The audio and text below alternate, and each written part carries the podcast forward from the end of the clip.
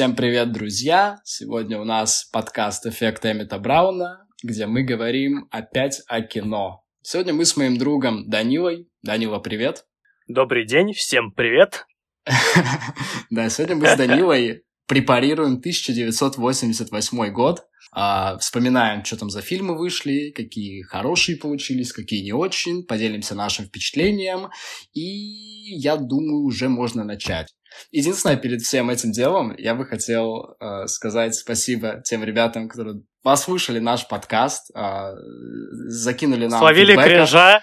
Да, да, словили кринжа, не досмотрели. Типа, на самом деле мы стараемся сделать лучше, и поэтому ваш фидбэк, э, потому что все засрали качество звука, мы тоже поржали над этим.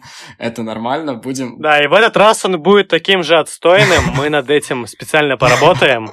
Приложим все возможные усилия. Да, да, да. Поэтому, ребята, всех обняли, поцеловали. Мы ждем еще фидбэка. И, кстати, можно здесь передать привет маме. Да, и папе. Ну что, давай, погнали. Э, расскажи, Богдан, как тебе в целом 1988 год и фильмы, которые вышли за этот период? Какое у тебя общее впечатление об этом ушедшем киногоде? Слушай, в прошлый раз э, у меня была более цельная картина касательно 92 -го года. Сейчас же скорее нет, потому что 88 очень много выходило разных фильмов, разные mm-hmm. тематики, разные стилистики, и вот те, что мы сегодня будем обсуждать, они, на мой взгляд, все довольно разные. То есть я под какую-то общую черту mm-hmm. не могу подвести. Впечатление от просмотренных фильмов у меня, ну, опять же, от некоторых хорошие, от некоторых похуже, но в целом для меня было много открытий. Я вообще люблю там, в конце каждого года подводить итог и там открытие года. Но сейчас mm-hmm. у меня будет открытие 88 года. Много классных фильмов, которых можем сегодня как раз и вспомнить и обсудить. А, ну, слушай, мы с тобой разные фильмы смотрели, да, и получается, что ту часть фильмов, которые я отсмотрел, uh-huh. я бы хотел сделать вывод, что на фоне вот 92 года 88-й он более позитивный был. То есть а, фильмы, которые я отсмотрел, они а, были такие... Большинство из них вообще было комедиями, да? Да, да. А если даже рассматривать какие-то драматические картины, то тоже они заканчиваются каким-то хэппи-эндом. Вот, э, и мне кажется, что отчасти это может быть обусловлено вот эпохой 80-х, и еще вот в этих фильмах она ощущается. Конечно, во многих картинах уже вот этот чувствуется переходный период ближе к 90-м, но вот если оценивать именно я говорю сейчас в первую очередь, наверное, об американских картинах, да.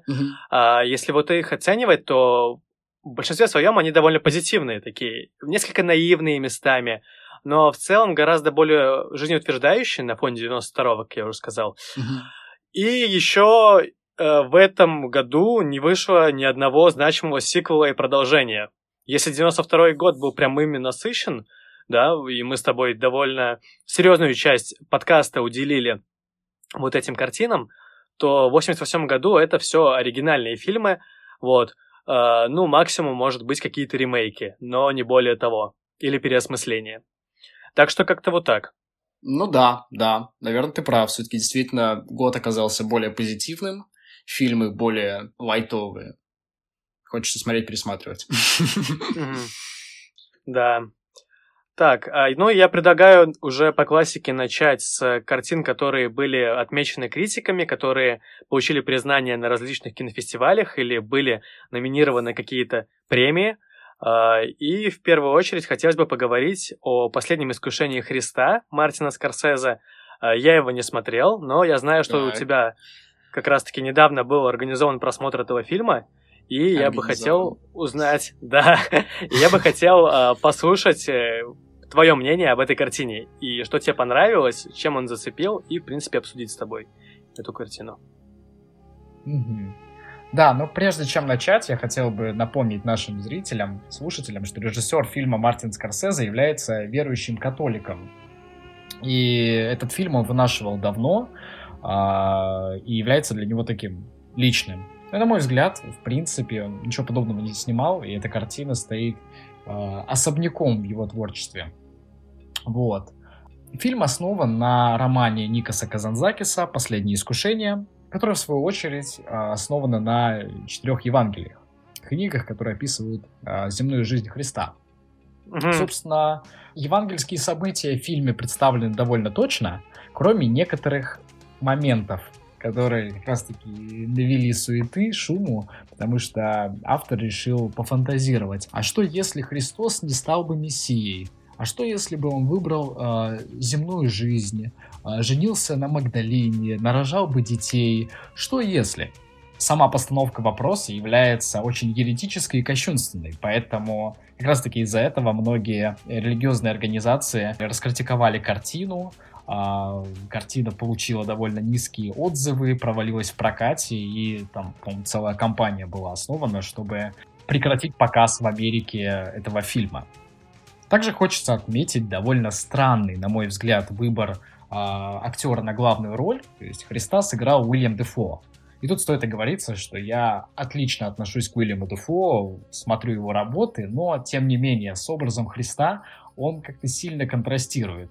А, потому что есть в нем вот что-то такое, знаешь, дьявольское, которое вот сложно объяснить, но вот когда он смотрит в камеру, вот появляется его прищур, и какой-то внутренний, знаешь, гоблин говорит, а, и это как-то не сочетается с образом Христа, такого благого бога-человека, который пришел на землю, чтобы нас всех спасти. А тут, пожалуйста, Уильям Дефо на нас смотрит, зарится. Вот. Мне это показалось довольно странным. А, также и... Угу. Слушай, а вот такой так... вопрос. Э, э, выбор актера, э, ну вот Уильяма Дефо на роль Иисуса Христа, наложил ли какой-то отпечаток на персонажа? Или, может быть, Мартин Скорсезе умышленно выбрал вот Уильяма Дефо на эту роль? Во-первых, все-таки это такой бывалый актер артхауса, такого андеграунда, да? Это, mm-hmm. во-первых. Во-вторых, как ты уже сказал, у него нестандартная внешность. И, ну, как ты думаешь, умышленно ли режиссер подобрал именно этого актера на данную роль? Слушай, я честно не знаю, умышленно ли, но я думаю, он его взял, потому что Уильям Дефо замечательный актер, и он со своей ролью справился просто великолепно. Но вообще э, сюжет фильма в том, что Иисус Христос, он борется со своим внутренним вот этим вот божественной э, природой и человеческой природой что с точки зрения христиан неправильно, потому что Иисус Христос изначально знал, что он Бога-человек, что он сын Бога. А в фильме показали его вечно mm-hmm. сомневающимся, и в конце он даже предал там, своего бога отца и все-таки искусился а, перед дьяволом и не оправдал свою миссию. То есть здесь Христос показан а, не свершившейся мессией, таким, знаешь, как бы крамольно не звучало, таким Христом-неудачником. И в этом смысле Уильям Дефо, как такой э, антихристос, он, мне кажется, вполне себе вписывается в общую канву. Вот типа того. И как тебе такая, такой взгляд на персонажа, да, на Иисуса Христа?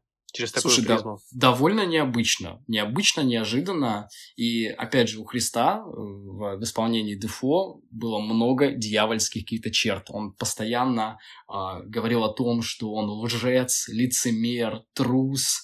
Э, там была даже такая цитата, когда он говорил э, Иуде, «Хочешь знать, кто мой Бог? Мой Бог — это страх». Совершенно uh-huh. такие нехристианские идеи. Uh-huh. Вот. А, ну вот у меня такой вопрос возник к тебе. Ты говоришь, что, что здесь проявляется какая-то его дьявольская сущность, то, что он терзаем вот какими-то эмоциями, э, наполнен противоречиями. А почему это должно быть сразу дьявольским? Ну, это не может ли быть показано как Э, то, что Иисус, по сути, человек, у которого есть чувства, эмоции и противоречия внутри. Вот. Почему ты это оцениваешь именно как какое-то дьявольское проявление в нем, а не человеческое просто? Вообще мне хочется ответить, что я так чувствую.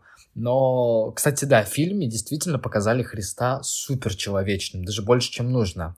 И тут важно понимать, что человек по природе грешен, а Христос изначально нет. То есть в нем нету вот этого первородного греха. И тут как раз-таки происходит противоречие. И вот эта вот грешная человеческая натура, которую просто невероятно отыграл Уильям Дефо, доводится до какого-то вот этого дьявольского страха, вот этого безумия, вот этой вот... Да, зеленый гоблин из него вылазил. Да-да-да, да, точно.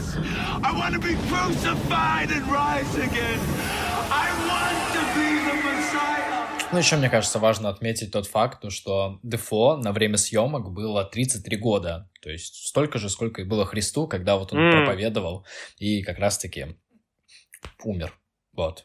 Ну, мне кажется, что чисто визу- визуально есть сходство, типа, с Христом у Дефо, во всяком случае, в этом гриме. Вот, я, конечно, не смотрел фильм и не знаю, как там он отыгрывает его. Вот, но какие-то визуальные есть сходства. И да, действительно, наверное, и вот эта инфернальность, которая присуща э, вот самому актеру, она здесь э, действительно, видимо, сыграла какую-то ну, значимую да, роль. Да. Ну, в общем, по сюжету Христос э, путешествует по Иудее, собирает друзей, э, читает Нагорную проповедь. Библейская братва. Да-да-да-да-да вся эта библейская история, в фильме довольно точно отображены события конкретные. То есть конкретные события точно, но некоторые, можно сказать, mm-hmm. догматические моменты, такие как там просто в конце, а, когда Христос должен был пожертвовать собой ради человечества, а, принять крестную смерть, а, уже а, вися на кресте, весь в крови, весь грустный, к нему приходит ангельская девочка, и говорит, что, мол, Христос, там, давай, слезай, это не твой путь, э, ты уже выполнил свое, свое предназначение, и он согласился, он сошел с креста, и начал вести обычную земную жизнь. Женился, оплодил детей, то есть вот показали Христа как человека. То есть угу. не Бога человека, он стал человеком. То есть такая как бы альтернативная библейская да, да, да. история. Альтернативная, В духе Тарантино. Да. да. И потом оказалось, то, что эта девочка была дьяволом. То есть вот почему а. последнее искушение Христа? Потому что все-таки дьявол искусил Христа. И потом через какое-то время э, Христос встречает э, Саула, ну или апостола Павла, проповедующего о Христе который говорил, что Христос э, умер, а, спасся нас, в общем, проповедь свою вел, и к нему подходит э, персонаж Уильяма Дефо, говорит, что, мол, ты, Саул, говоришь ложь, потому что я есть Христос, и то, что ты рассказываешь, не соответствует действительности. А Саул смотрит на него и говорит, что на самом деле не важно то, что произошло с Христом. Главное иметь Бога, с которым жить становится проще здесь Христос показывается как идея, концепция, что она гораздо важнее mm-hmm. и могущественнее настоящего земного Иисуса. То, что с ним происходило, неважно. Главное, что есть вот эта вот э, концепция. Но, опять же, Я очень, понял. очень много неточностей и несоответствий с догматикой именно христианской, католической. Mm-hmm. Это такой, знаешь, вызов религиозному миру в каком-то смысле. Но еще, ну, по поводу технической части хотелось бы отметить музыку, потому что на протяжении всего фильма это какое-то ритмическое э, техно с синтезаторами и очень медитативное.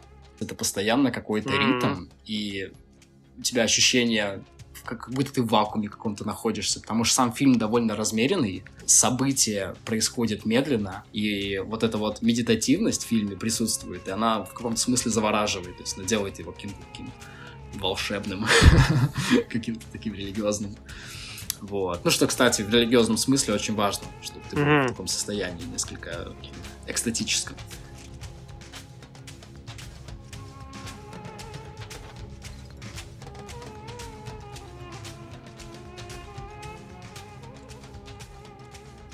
Ну ты как считаешь, фильм сильно состарился, если сейчас вот ты... Ну ты же сейчас его впервые посмотрел, вот свежим взглядом да. оценивая, современным. А... Знаешь, наверное, да. Потому что я его додушил, и пересматривать, я думаю, уже точно не буду. Вот, потому что фильм малобюджетный, картинка тебя ничем не удивит, спецэффектов никаких нет, все довольно размеренно могу порекомендовать, но опять mm-hmm. же не всем, и скорее для людей, которые больше интересуются религией, и, или просто фанаты Скорсезе, которые хотят увидеть что-нибудь э, не похожее на Скорсезе. Вот как-то так. Я понял. А, ну что, если ты все сказал про этот фильм, то я предлагаю перейти к следующей ленте, которая была также замечена критиками. А, речь идет о фильме «Человек дождя» который был э, очень э, тепло принят критиками, был отмечен э, рядом премий, в том числе 4 премии «Оскар», «Золотой глобус» и «Золотой медведь» Берлинского кинофестиваля. Я его смотрел несколько лет назад, а, единственный раз. А ты, я знаю, что тоже сейчас его посмотрел недавно буквально, и у тебя это был вот первый киноопыт с этим фильмом. А, поделись им тоже, пожалуйста. Угу. Ну, «Человек дождя» — это довольно легкий, семейный, местами душный, местами веселый фильмец с незамысловатым сюжетом. Вот. Э, кстати, ты у нас главный по сюжетам, поэтому вкратце расскажи, о чем там. А, по сюжету есть герой, его зовут Чарльз, его играет Том Круз, а, и он забирает своего брата, насколько мне известно, из э, психлечебницы, Э, брата зовут Реймонд, его играет Дастин Хоффман, и он страдает э, аутизмом. И, в общем-то, весь фильм, насколько мне известно, насколько я помню, вернее, это такой роад-муви, э, фильм путешествия, в процессе которого герои узнают друг друга, а еще больше узнают себя. Правильно я запомнил да, фильмец? Да, да, все так. В общем, да, история крутится вокруг э, взаимоотношений между двумя братьями, э, старшим э, Реймондом, который страдает от аутизма, и младшим, не помню, как его зовут, короче, будем называть его Том Круз. Ну, его реально играет Том Круз. Вот. В общем, Том Круз, он такой циничный говнюк, персонаж, вернее, Тома Круза, циничный говнюк. А, он там мутит какой-то бизнес, постоянно на телефоне, гиперактивный чувак. И он узнает, что его отец умирает и переписывает все свое состояние на какой-то хоспис. В общем, Том Круз решил узнать, что там такое происходит, приехал в этот хоспис и узнал, что у него, оказывается, есть старший брат, о котором он никогда ничего не слышал. И он решает выкрасть своего брата-аутиста и пуститься с ним в путешествие по всей Америке. И в процессе этого путешествия он как-то проникается к своему брату-аутисту, они начинают больше проводить времени вместе, и из говнюка mm. он превращается в нормального человека. То есть его сердце оттаяло, mm. и он понял, что вся вот эта суета, весь этот бизнес, это не так важно, как проводить время со своим родным человеком. То есть в каком-то смысле, если смотреть широко, то, как мне кажется, этот фильм, он mm-hmm. про исцеление. И исцеление не брата аутиста, который в каком-то смысле, он совершенен, ему не нужно исцеляться, он вот такой, какой он есть, и он другим не будет. А исцеление именно Тома Круза, который изначально, в принципе, физически здоров, mm. но морально он неполноценен в каком-то смысле. И вот благодаря своему брату он вот находит себя, что ли, и происходит вот это вот изменение дуги персонажа. Mm-hmm. Он становится более открытым, более mm-hmm. добрым, что ли. И вообще за этим довольно интересно наблюдать. Вот это, пожалуй, то, что мне очень понравилось в этом фильме. Ну и финал картины мне тоже очень понравился, потому что вот мы имеем двух братьев, которые уже научились друг друга любить, и казалось бы, что может пойти не так. Но в концовке они собираются за столом вместе с э, врачами из клиники и коллективным умом приходят к тому, что Реймонду действительно лучше остаться в клинике. Таким образом, Том Круз отпускает своего брата, хотя и обещает э, навещать его постоянно, и прям чувствуется, что он действительно привязался к нему, что для него это решение было очень тяжелым, хотя он обещает его навещать, и, скорее всего, он это будет делать, Однако этот момент, он действительно очень трогательный и то, что называется, врезается в душу. Да, я, кстати, помню, довольно-таки расстроился тому, что он в итоге оставил его вот в этой лечебнице, потому что это такой не совсем хэппи-энд получается. Мы же привыкли, что там такие герои потом берут к себе домой своих там больных родственников, начинают за ними ухаживать. А тут как бы получается, что Чарли, герой Тома Круза, приходит к заключению, что Реймонду гораздо комфортнее будет э, находиться в этой больнице, и он будет его просто навещать время от времени. Вот. Э, это так э, довольно-таки приземленно получилось. Э, приземленный финал у фильма. Ты говорил про то, что огромный плюс этого фильма это вот арка персонажа Тома Круза, и вот я бы хотел отметить, что в противовес герою Круза персонаж Дастина Хоффмана — Реймонд, он э, не меняется же, то есть он не проходит какой-то эволюции, он остается прежним, то есть он, получается, каким был в начале фильма, таким и остается, и для нас, э, в принципе, загадка, возникла ли у него привязанность к Чарли, э, поменялся ли он, то есть э, этот мотив, он не раскрыт, И, наверное, правильно то, что э, герой э, Тома Круза, Чарли, эволюционировал благодаря вот своему больному брату, в то время как самому этому брату нет надобности меняться. Он остается таким, какой он есть, и, в общем-то, просто-напросто Чарльз принимает его э, вот таким вот, ну, несовершенным, можно сказать, или наоборот, да, в некотором да. смысле совершенным. Вот я так думаю. Ты как, согласен со мной? Ну да, да. Угу. Ну да.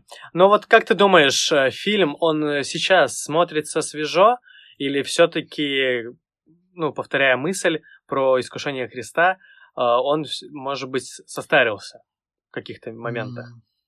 Слушай, на самом деле, мне кажется, все-таки состарился. Я не могу сказать то, что он свежо выглядит. Он снят в а, традиции mm-hmm. там, съемки 80-х. Типичный роуд-муви. Mm-hmm. Единственный интерес привлекает только вот отношения между братьями. А, графически все, конечно, на довольно низком уровне. Хотя не могу сказать, то, что это плохо. То есть это смотрится... Это... Mm-hmm. Не, смотрится все-таки, наверное, устаревшим. По ощущениям. Ты знаешь, я с тобой согласен. Я его смотрел несколько лет назад впервые, и о нем было очень много положительных отзывов. Я люблю очень Форест Гамп, и когда Форест Гамп вышел на экраны, то этот фильм некоторые критики обвиняли в плагиате. То, что некоторые идеи заимствованы из «Человека дождя». И когда я посмотрел «Человека дождя», я понял, что во многих э, моментах, на мой взгляд, он уступает Форесту Гампу. И, в принципе, я был удивлен, что обвинили создателей Фореста Гампа в плагиате, поскольку если там и были заимствованы какие-то идеи, то совсем немногие. И опять же, возвращаясь к мысли о том, что когда я впервые его посмотрел, он мне показался состарившимся, я это увидел, во-первых, в... по съемке, да, то есть он снят довольно простенько.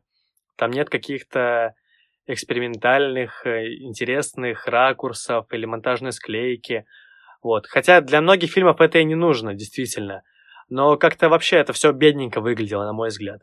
Это, во-первых. Во-вторых, ну, лично я какой-то прям химии между главными героями не почувствовал. То есть идея ясна, но она банальна уже к тому моменту, когда пришел к этому фильму, я посмотрел ряд других картин, которые эту идею гораздо лучше доносят и интереснее, и не так в лоб бьют, как это делает «Человек дождя». Но многие фильмы компенсируют какие-то такие банальные мысли нестандартным подходом. То есть, либо это, опять же, режиссерская съемка, или монтаж, а, или, если и то, и другое как бы не вытягивают, это может быть классная химия между героями. Вот у меня в голове всплывает пример «Зеленой книгой», то есть это тоже классический роуд муви, который никаких новых идей в себе не несет, и в принципе он ну реально простой по посылу. Но там вот фильм вывозит для меня химия между героями. И вот в «Человеке дождя», к сожалению, этой химии я не увидел, и я вот его посмотрел один раз, и вот сейчас, готовясь к подкасту, у меня не возникло желания его пересматривать. Фильм хороший, да, но, наверное, он был хороший вот для своего времени, а сейчас уже все-таки есть представители вот подобного жанра более яркие. И даже, наверное, вот относительно тех времен в том числе. Вот. А, интересный факт про «Человек дождя» хотел бы озвучить. А, это фильм, который должен был поставить Стивен Спилберг, а, но у него не получилось, поскольку его привлекли к съемкам третьей части Индиана Джонса.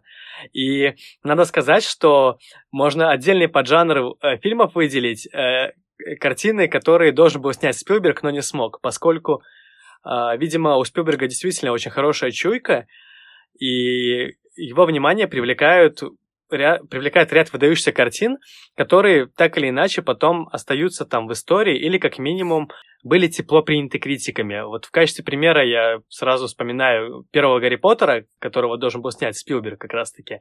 Он не смог этого сделать, и фильм сейчас как бы ну, носит однозначно культовый статус. И вот как раз-таки э, я бы хотел сказать про еще один фильм, о котором мы сейчас с тобой будем говорить. Это фильм «Большой», где главную роль сыграл э, Том Хэнкс. Вот. А, и как раз-таки в этом фильме режиссером должен был выступить Спилберг, но у него не вышло. Не знаю, по какой причине, возможно, опять же, из-за съемок Индиана Джонса. И сценарий к нему написала сестра Стивена Спилберга, Энн Спилберг. Ты, я так понимаю, тоже посмотрел на днях этот фильмец, правильно? Да-да-да. Вот. Да, и я тоже его впервые посмотрел буквально. Давай тогда я поделюсь впечатлениями.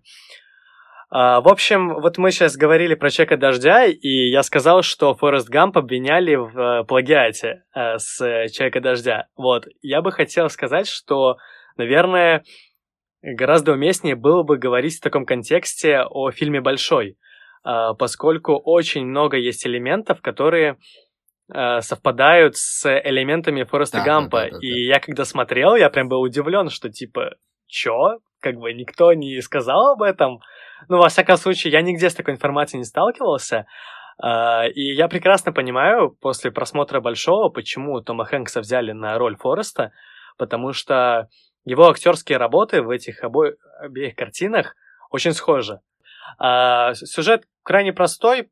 Есть герой, пацан, подросток, э, он мечтает повзрослеть, приходит в парк с аттракционами, и там э, вот есть аппарат, где вот такой как этот игрушечный волшебник исполняет желания. И он как раз-таки исполняет желания вот главного героя, его зовут, насколько я помню, Джош. А, И на следующий день он превращается в Тома Хэнкса, то есть в свою взрослую версию 30-летнюю. А, Мама очень бурно на это реагирует, говорит, что обвиняет э, Хэнкса в том, что он украл ее ребенка, он сбегает и начинает строить вот свою вот эту вот взрослую жизнь. Ну и, в общем-то, фильм посвящен вот этой вот идее. По сюжету герой э, Хэнкса попадает в компанию, которая производит детские игрушки. И, в общем-то, здесь тоже довольно простая мысль, которая заключается в том, что всем нам необходимо сохранить в себе внутреннего ребенка и регулярно обращаться к нему. И здесь это как раз-таки наглядными такими иллюстративными примерами отображается. То есть э, герой Хэнкса начинает работать в этой компании и своим вот этим подростковым наивным взглядом начинает менять людей вокруг себя. I'm Scott Brennan. Uh, I'm, I'm, I'm Josh Baskin. Listen, what are you trying to do? Get us all fired? Huh? You gotta slow down. Pace yourself. Slowly, slowly, slow. Sorry. Today's my first day. I know. И, в общем-то, он начинает много зарабатывать, становится кем-то вроде тестировщика, то есть ему приносят игрушки, он их щупает, играет с ними, и потом как бы озвучивает свою оценку. Вот, у него классно начинает выстраиваться карьерный рост, у него начинает э, устраиваться классная личная жизнь. Да, да, да, да. Слушай, на самом деле, когда я смотрел, я прям кайфанул. Потому что вот эта непосредственность, а, я просто давно такого не видел, хотя фильм старый, но, по-моему, не так много фильмов, которые затрагивают такую тематику. А, действительно, герой, 13-летний парнишка, становится взрослым, вместе с этим сохраняя в себе ребенка, потому что ментально он остается 13-летним челиком, только внешне он выглядит как взрослый.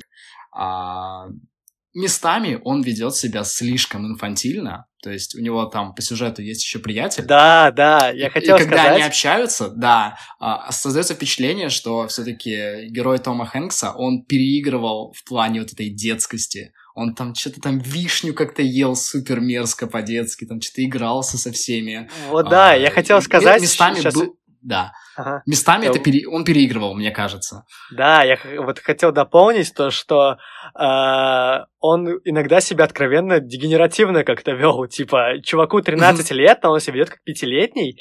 Вот. И самый прикол в том, что все вокруг это начинают хавать за чистую монету. То есть, как так и надо. Типа, они такие, вау, он себя так наивно повел. Сейчас у меня произойдет эволюция персонажа, знаешь. Э, И вот в сравнении с Форестом Гампом, где он себя вел как, ну, дурачок, там многие герои такие, типа, ты чё, дурак? Ну, как-то реалистичнее реагировали на его вот это не классическое поведение в рамках общества. Да, да, да. А здесь все такие, вау, сделаем его тестировщиком, круто, типа, сейчас он подружился с директором компании за счет того, что там жрет мороженое и на рубаху его роняет из серии.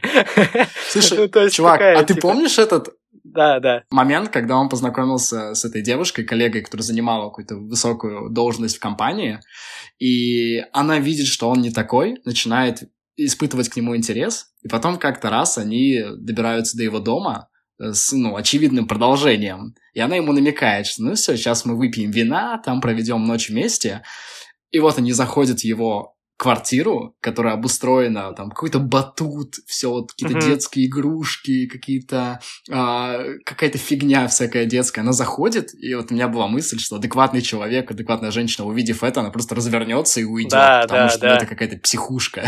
Это Вот, кринж. Чисто да, чувак да. кринжа наваливает. ну, я вот это, вот единственного персонажа ее я вообще не понимаю, потому что, ну, очень странно. И она, короче, заходит, он начинает прыгать на батуте, заставляет ее прыгать, она выполняет все это, и потом они, когда уже ложатся спать, он ей еще, знаешь, так говорит, я сверху, я буду сверху. Ну, то есть такая вот э, интимная подоплека. А потом оказывается, что он просто запрыгивает на второй ярус, и они типа спят отдельно.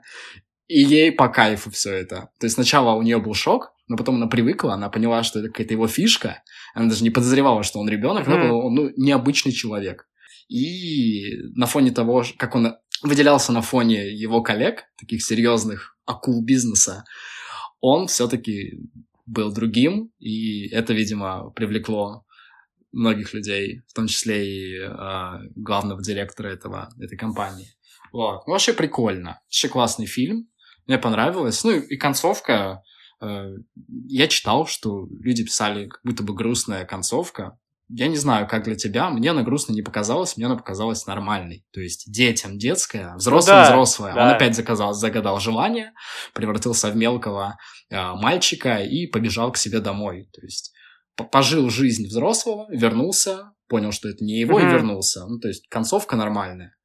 Мне все понравилось. Ну, су- слушай, у меня вот, и, если честно, еще к этой девушке, не к девушке, а вот к определенному сюжетному повороту возникли вопросы вот сейчас, когда я смотрел, а конкретно к тому, что они замутили и вообще-то типа занялись сексом. Да, Вот. да, да. И у них он, я так понял, стал регулярным. И я такой, как бы, блин, ну это, конечно, прикольно, это мечта там любого подростка и все в этом духе. Но, во-первых, он себя реально ведет, типа, не на свои 13 лет. И, во-вторых, это как-то... Ну, я не знаю, насколько это верный был с морально-этической точки зрения сценарный ход, потому что я сразу вспомнил фильм «Красота по-американски». А, Ты смотрел? Да, конечно.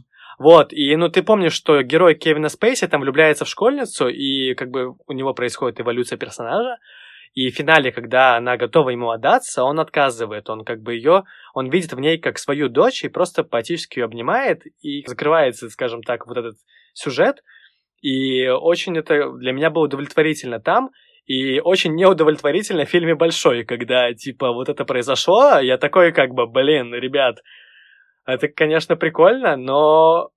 Ну, коро... ну короче, это такой, знаешь... эм, С одной стороны, это уместно и логично, да, у них как бы отношения, они влюблены друг в друга, по сути.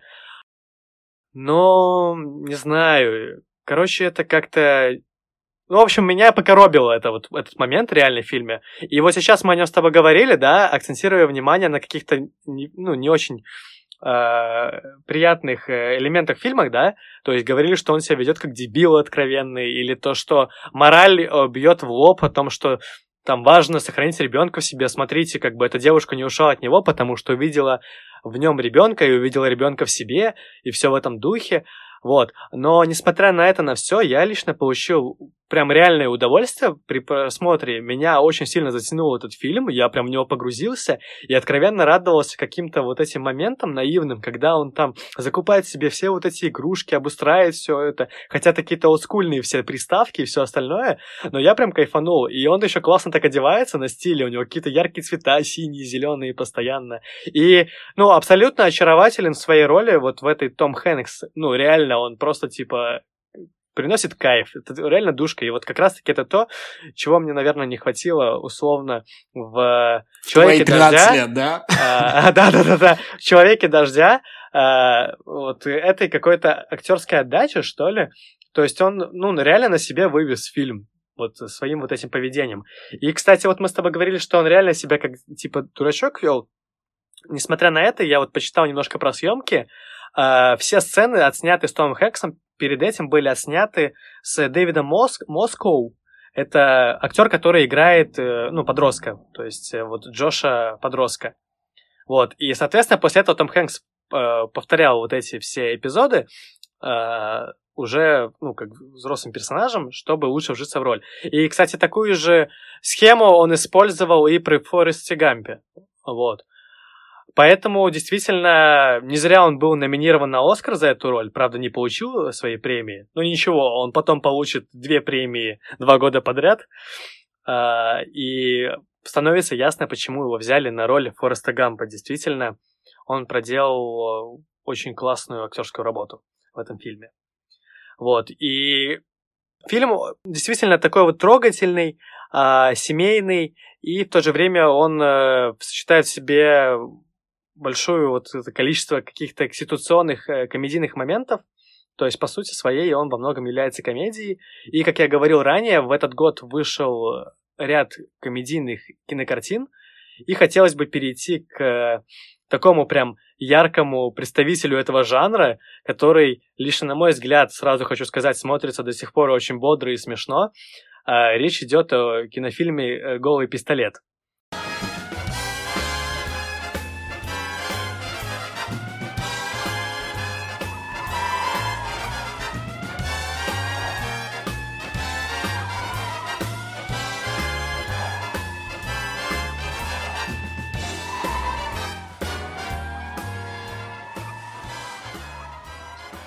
Да. Ты смотрел его? Чувак, я его смотрел очень давно, я ага. его помню плохо. Очень плохо, на самом деле, О- помню, поэтому Окей. ты будешь вывозить. А, э, теперь я бы хотел поговорить о фильме «Голый пистолет». Это американская комедия в жанре пародии. А, вышел точно так же в 1988 году, и его поставил режиссер Дэвид Цукер. А, фильм является, как я сказал, уже пародией на уже приевшиеся на тот момент э, фильмы, э, во-первых, о шпионах, в первую очередь, э, очередь речь идет о Бандиане, а также о полицейских драмах. Вот. А, я этот фильм очень много раз смотрел в детстве, он был у меня на кинокассете, и мне он дико нравился в те времена.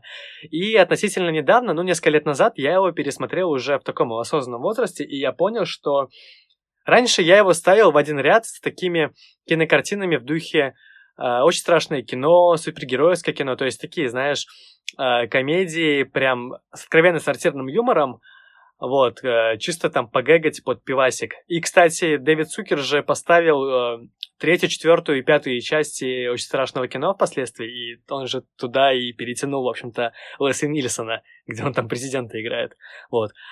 Но, в общем-то, возвращаясь к голому пистолету, я его, когда пересмотрел уже в осознанном возрасте, я понял, что он, конечно, во многом сортирный, но это правда лишь наполовину. На самом деле это такой, в некотором смысле, я бы даже сказал, интеллектуальная комедия, потому что очень и очень классно они обыгрывают все вот эти э, э, жанровые штампы э, бандианы и полицейских драм. То есть он регулярно, во-первых, отсылается вот к вот этим представителям жанра, э, к Например, к, фильме, к фильму «Грязный Гарри» он там некоторые фразы прям цитирует, только их как бы э, перефразируя в комедийном ключе. I don't want any more trouble like you had last year on the south side. Understand? That's my policy. Yes, well, when I see five weirdos dressed in togas stabbing a guy in the middle of the park in full view of a hundred people, I shoot the bastards. That's my policy. That was a Shakespeare in the Park production of Julius Caesar, you moron. Э, очень интересный был подход у Дэвида Цукера при подборе актеров. Он брал актеров драматического плана. То есть там практически все э, артисты, которые принимали участие в съемках, они ранее не снимались в комедиях. И если даже брать Лесли Нильсона, он начал свою комедийную карьеру только в 80-м году, как раз-таки в фильме Дэвида Цукера э, «Аэроплан». До этого он играл чисто драматические роли, и он был таким в молодости актером, представителем такого типичной эпохи золотого Голливуда. Он был очень красивый, брутальный такой, с серьезным взглядом. А, и я, честно говоря, не смотрел э, практически фильмов э, ранних с Лесли Нильсоном, но я видел э, драму «Плавание Посейдона», это фильм «Катастрофа», и у него там небольшая роль, он играет капитана, но, тем не менее, у меня была возможность небольшая познакомиться вот с такими его серьезными драматическими ролями.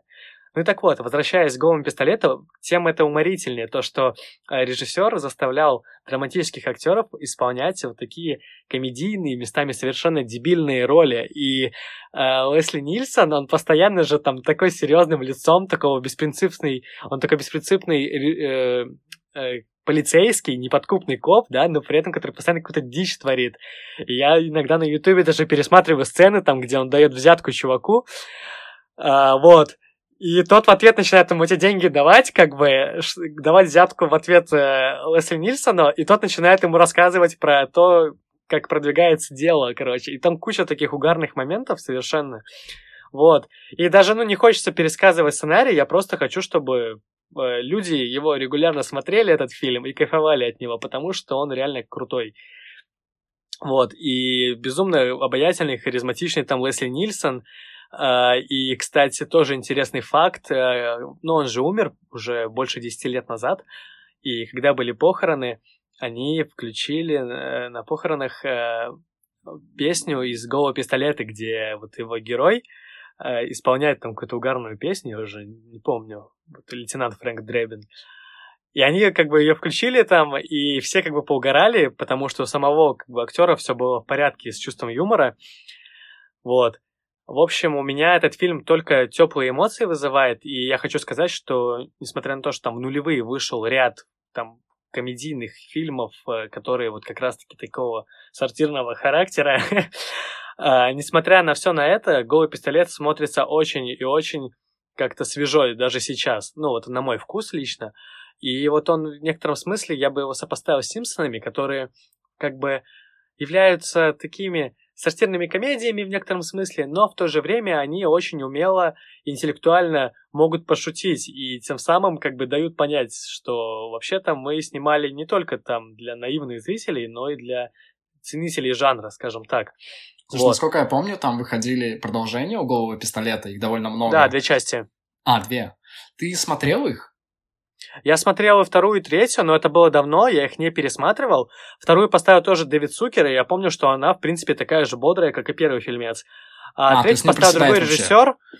А, ну да, я помню, по-моему, как раз таки во второй части есть угарная сцена, где они пародируют сцену из привидения, э, в которой главные герои лепят вазу из глины и все такое. И тут, короче, они также, получается, с любовницей, вот этот лейтенант э, Фрэнк Дребин со своей любовницей лепит, э, получается, из глины вазу, и потом начинает друг друга обмазывать этой глиной, и она как бы опускает руки в штаны к нему, и достает оттуда пепельницу, которую слепила там, типа. вот. И там еще угарно то, что, а, ну, э, когда лицо героя показывают, видно, что, ну, все-таки уже Лесли Нильсону было до хрена лет на момент съемок, да, видно, что у него уже постаревшее тело, а когда она опускает руки по фигуре, там, типа, такое, знаешь, накачанная фигура с рельефным прессом и грудью. Ну, короче, там очень много угарных моментов таких, вот, которые прям сразу всплывают в памяти. И говоря вот про Дэвида Цукера, как я сказал, он снял в третью и четвертую части очень страшного кино, и они же тоже по атмосфере отличаются от первой и второй. Если первое и второе это такой безудержный трешак откровенный, супер сортирный, короче, ну я тоже их люблю, они угарные, то третья и четвертая, они такие более интеллигентные, и э, они по-своему тоже очень классные, и там сохранился вот местами дух вот как раз-таки голого пистолета, на мой взгляд. А, в общем, как я сказал, мы перешли к жанру, представителям жанра комедии, и, как я уже ранее говорил, в этот год вышло несколько ярких картин э, из этой серии. И хотелось бы поговорить теперь про такую черную комедию, которая уже ближе, наверное, по духу тяготеет к эпохе 90-х.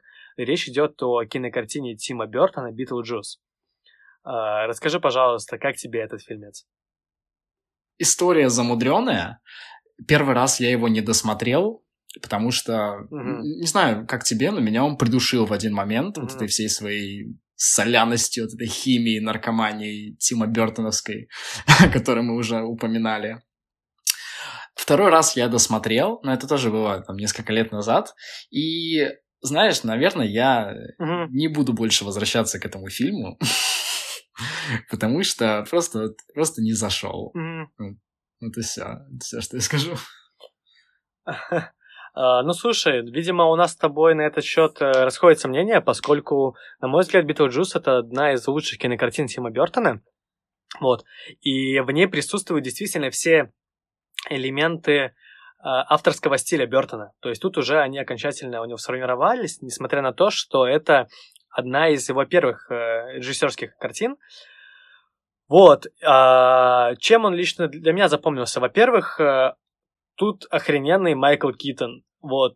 Uh, он играет такого офигенно харизматичного, вот этого трикстера, провокатора, который постоянно uh, все свои реплики превращает в какие-то визуальные гэги, и превращается в различных существ, и все в этом духе. И вся вот эта фантасмагория, которая происходит на экране, лично для меня приносит, э, ну, большое удовольствие, потому что это реально круто. Это как такой мультфильм, только с актерами. И мне кажется, что образом Битлджуса отчасти мог вдохновляться Джим Керри, когда играл Маску, потому что они очень похожи по темпераменту, по поведению и по э, манере разговора и даже по психофизике. Вот.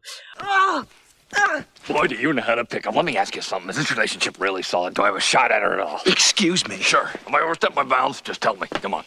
You know what's really beautiful about this? You two kids picked me. You didn't have to, but you picked me. It makes me want to kiss you guys. Come on. Come no. on. Give me one. Come on. You're hard, huh? All right, let's get down to business. You're right. I got a card around here somewhere. Here, here. Who do I have to kill? Here, hold that for me, would you? There. Whoa! Ah! There, you, there you go. You don't have to kill anybody. Ah, possession. Good. Learn to throw your voice. Fool your friends. Fun at parties.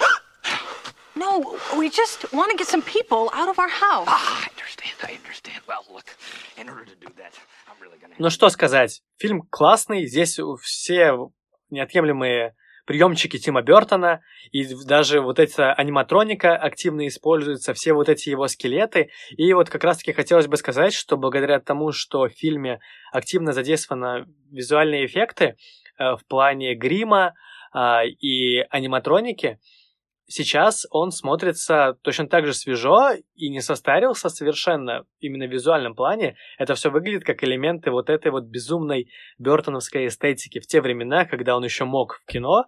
Э, вот. Ну, лично на мой взгляд, просто последние работы Бертона откровенно слабые. И еще хотел бы вот такой озвучить fun fact. Во-первых, про э, Майкла Китона, а, он же до Бэтмена снимался в основном в комедийных фильмах, и вот в том числе Битлджус. И, как известно, фильм Битлджус, его ждал кассовый успех, после чего Бертона пригласили на, на должность режиссера Бэтмена. И, соответственно, он подтянул вместе с собой Майкла Китона, и на тот момент фанаты Бэтмена были просто в ярости, типа, как это так, какого-то хилого, кудрявого э, актера, который вообще только в комедиях и снимался, берут на такую серьезную роль страдальца Брюса Уэйна. Ну, это просто казалось чем-то немыслимым на тот момент.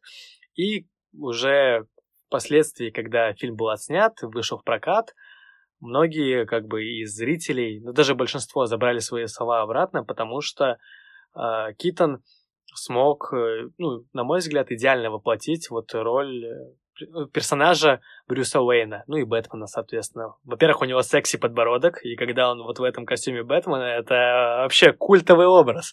А, вот.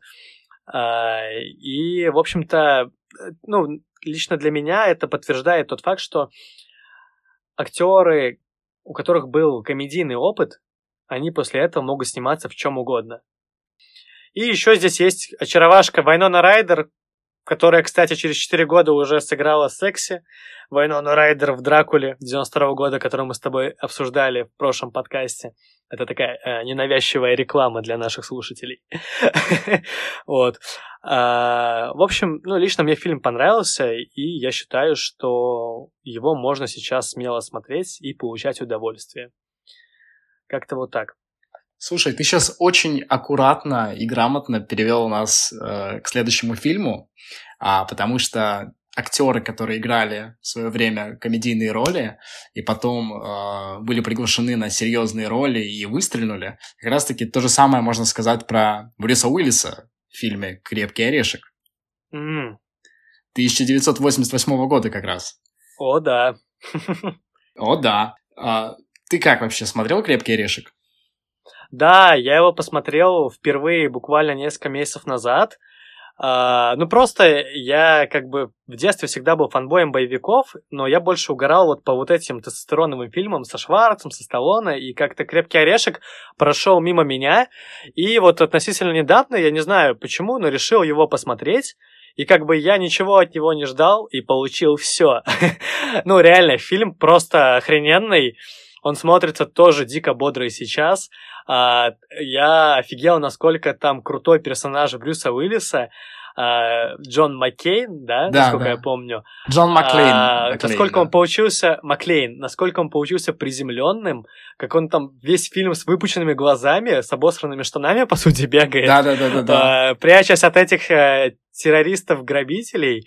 Вот. И когда он там вот эта сцена, где он пробегает по этой стеклянной крошке и ранит ноги, и я прям чувствую всю вот эту боль, настолько это круто и приземленно показано, но при этом это не какой-то такой, знаешь, нуарный боевик с серьезными вещами, а в нем еще и присутствуют вот эти очень классные такие ситуационные комедийные моменты, которые настолько со вкусом здесь вставлены и настолько уместно смотрятся, что ничего кроме удовольствия ты не можешь получить при просмотре. Вот, шикарный Брюс Уиллис, вот, он реально, ну, фильм охрененный, короче. И это вот тоже один из немногих таких примеров, когда и продолжения тоже вышли удачными. Ну, вторая часть это как бы по сути ремейк первого, то есть там очень похожий сюжет, а, а, но там другой режиссер потому что был. Третий тоже охрененный, там Сэмюэл Л. Джексон играет, и, кстати, это, по-моему, его первая звездная роль. В общем, отличная франшиза, и вот первые три фильма можно смело рекомендовать к просмотру. Ну, первый и третий уж точно.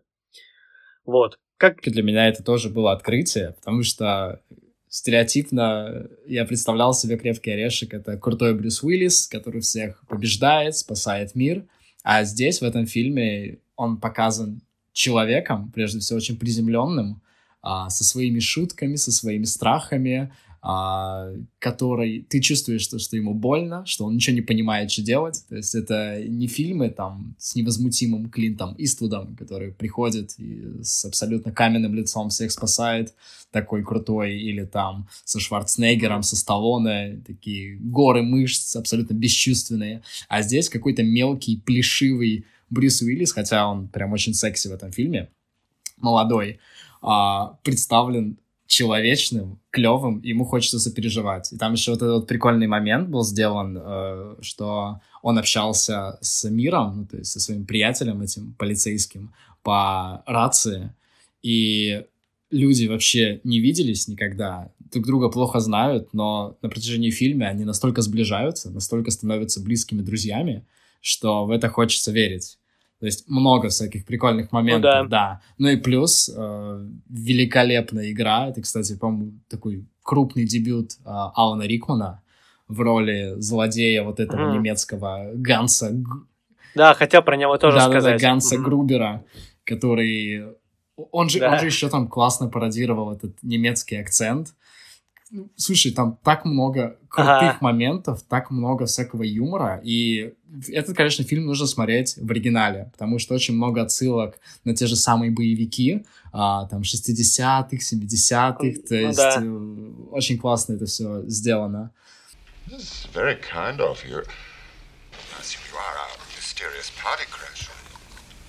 You are most troublesome for a security guard. Sorry, Hans, wrong guess. Would you like to go for double jeopardy where the scores can really change? Who are you, then? Just a fly in the ointment, Hans. The monkey in the wrench. The pain in the ass. Mr. Mystery Guest. Just another American who saw too many movies as a child. Another orphan of a bankrupt culture who thinks he's John Wayne, Rambo, Marshall Dillon. I was always kind of partial to Roy Rogers, actually. I really like those sequin shirts. Ну, видишь, потому что уже к тому моменту приелись классические вот эти тестостероновые боевики, и уже начали вырождаться как жанр, и вот этот режиссер же, он сам приложил как бы руку ко всем этим классическим полицейским фильмам, он, по-моему, «Смертельное оружие» поставил, ну, по-моему, даже не одну часть, и принимал участие в многих других фильмах. Он, кстати, как актер еще принимал участие в первом «Хищнике», вот. И, соответственно, как бы понятно, что уже хочется чего-то свежего, нового. И, ну, «Крепкий орешек» — это вот представитель жанра, который ну, лично для меня смотрится и сейчас свежо да, да. и очень бодро. И вот от этого от Брюса Уиллиса ты говоришь, что он такой плешивый, худой, как бы как будто бы там какой-то реальный уродец. Не, но он типа накачанный, видно, что это коп, и все такое. Просто он человечный, он дико харизматичный, обаятельный там. И надо сказать еще, что и вот Алан Рикман тоже получился классным злодеем с внятной мотивацией, с каким-то очень таким холодным расчетом адекватным, без каких-то вот этих злодейских монологов и всего такого. Да, он получился ну, понятно, что там не какой-то глубокий персонаж, но его образ вот этого главного говнюка тоже вышел весьма запоминающимся. Ну и, кстати, тоже фан-факт о том, что у фильма был не самый большой бюджет, и у них были деньги только на один пролет вот этого вертолета в финале. То есть э, у них была только одна, была только одна возможность отснять вот эту вот сцену с вертолетом.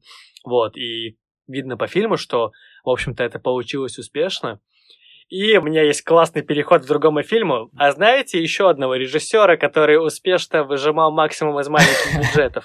Я вот знаю одного. Его зовут Джон Карпентер. Карпентер. И в этом году Карпентера. И в 87 году он выпустил еще один фильм, который подтверждает его мастерство выживать, выжимать максимум из минимума. И речь идет о фильме «Чужие среди нас».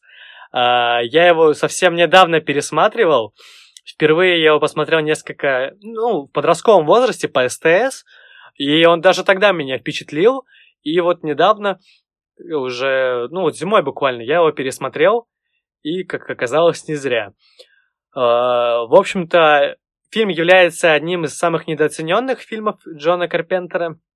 Особенно Uh, в свое время, когда он вышел, он был весьма прохладно принят критиками, но это уже не первая работа данного режиссера, uh, которая была разгромлена ценителями кино в свое время, но впоследствии обретшая культовый статус. А, в качестве примера сразу всплывает в голове фильм «Нечто», который вообще был разгромлен критиками, когда вышел, и, по-моему, он провалился в прокате, как и многие другие фильмы Джона Карпентера.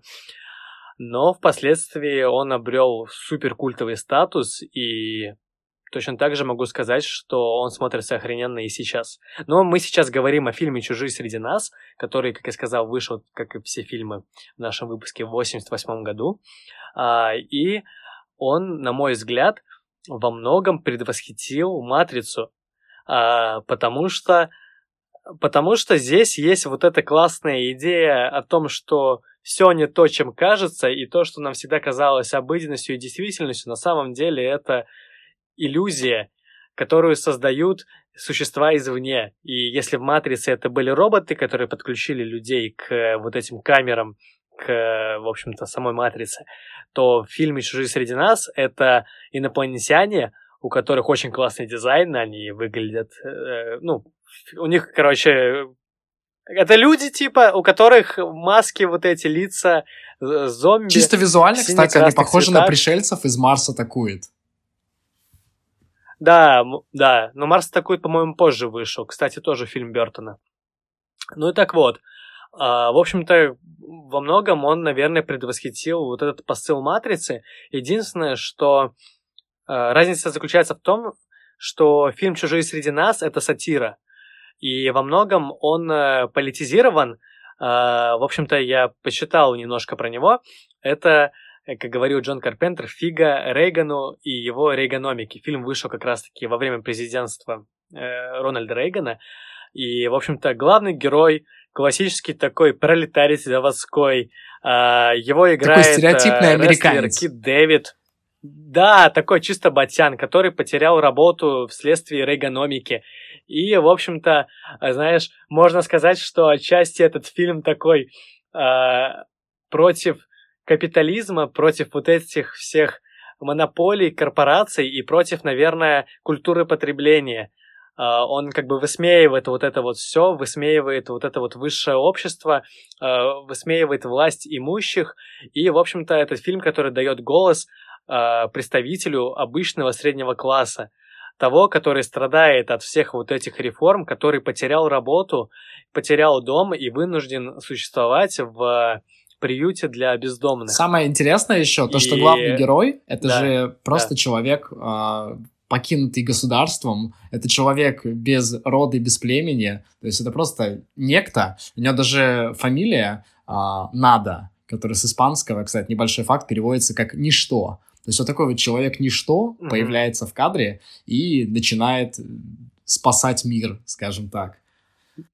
Да, хотелось бы немножко про сюжет рассказать. Он не самый сложный. Главный герой, как я сказал, это такой чисто работяга завода, который был уволен, попадает в лагерь вот для бездомных, а, и по сюжету к нему, в общем-то, попадают волшебные такие очки, которые, когда надевают э, герой, когда герой их надевает, он видит действительность и видит, что половина там людей, которые его окружают, которые гуляют по городу, это вот эти вот как раз-таки инопланетяне, которые используют человеческий ресурс, чтобы извлекать из него максимум для себя, а, для того, чтобы порабощать, э, не знаю, общество, для того, чтобы жить в полном комфорте и, в общем-то, которые э, с помощью э, вот телевидения, постеров и денег манипулируют человеческим сознанием, заставляя людей быть такими какими-то совершенно покорными овечками. То есть вот такая еще как теория заговора, а чисто завязанная на каком-то гипнозе. Ну, да, ну. чувак. Ну там по сюжету вроде бы есть теория заговора, потому ну, что да, показывают, да, да, что да, люди да, договорились да. с пришельцами, именно элиты договорились с пришельцами, э, что пришельцы могут использовать человеческие ресурсы там в своих целях, и тем самым Типа Карпентер показывает, что элиты не дают себе отчета в том, что неизвестно, что будет дальше. Они, по сути, продают свое будущее. Ну и тем самым намекая на тупость элит.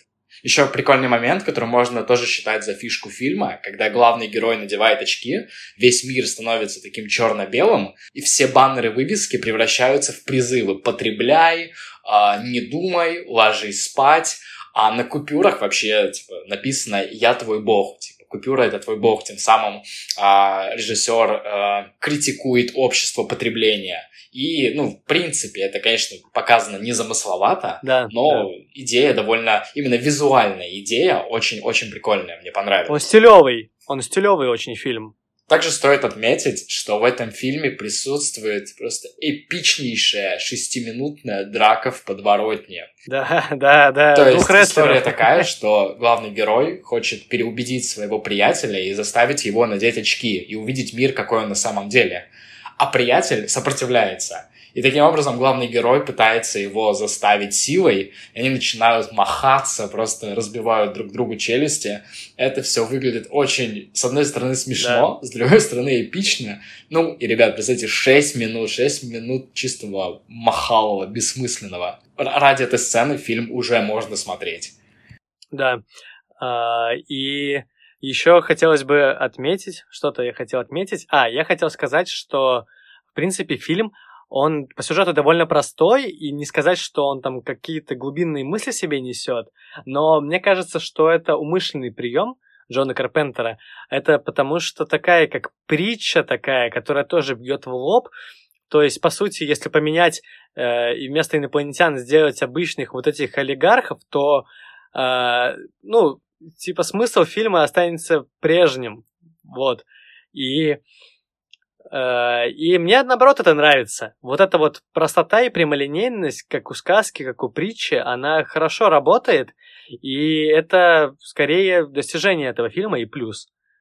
Еще хотел бы отметить, что вот многие фильмы э, Карпентера, они очень плотно закрепляются как-то в поп-культуре, и «Чужие среди нас» не стал исключением. Вот этот образ инопланетян, он прям, ну не сказать, что он там, конечно, на уровне нечто или Хэллоуина, там маски э, Майкла Майерса, но я часто встречаю как минимум арты, которые омаж, являются омажами вот к этой картине с этими инопланетянами, где там наложили вот этот фильтр лицо вот этого инопланетянина на Папу Римского, на Ким Кардашьян, вот, а, и всякие по ним выпускаются до сих пор фигурки, которые довольно популярны, короче, он тоже занял свою нишу вот, э, вот в поп-культуре, в массовой культуре, массовой культуре э, в США и за пределами. США, в других странах тоже. Да, да. Так, ну, на этой ноте, я думаю, мы можем а, закончить «Чужие среди нас». Фильмец достойный, рекомендуем всем ознакомиться. А сейчас мы вынуждены прерваться, потому что мы с Данилой посовещались и приняли решение разделить наш подкаст на две части. И уже в следующей части мы будем говорить о мультфильмах, о других фильмах. И... Ребят, впереди много годноты, так да, что да, подписывайтесь да, да, на наш канал, подписывайтесь на наш канал в Телеграме, подписывайтесь ВКонтакте, ставьте, ставьте лайки. пальцы вверх. Читайте а. статьи, а. мы пишем пересказы. Короче, вообще, давайте там, подключайтесь к нам активно. Да, и, ребята, ваш фидбэк нам очень важен. То есть, если вам что-то нравится или не нравится, спокойно пишите нам, говорите, мы это все читаем и просто всех любим, целуем. И до следующей встречи. Всем пока! Пока.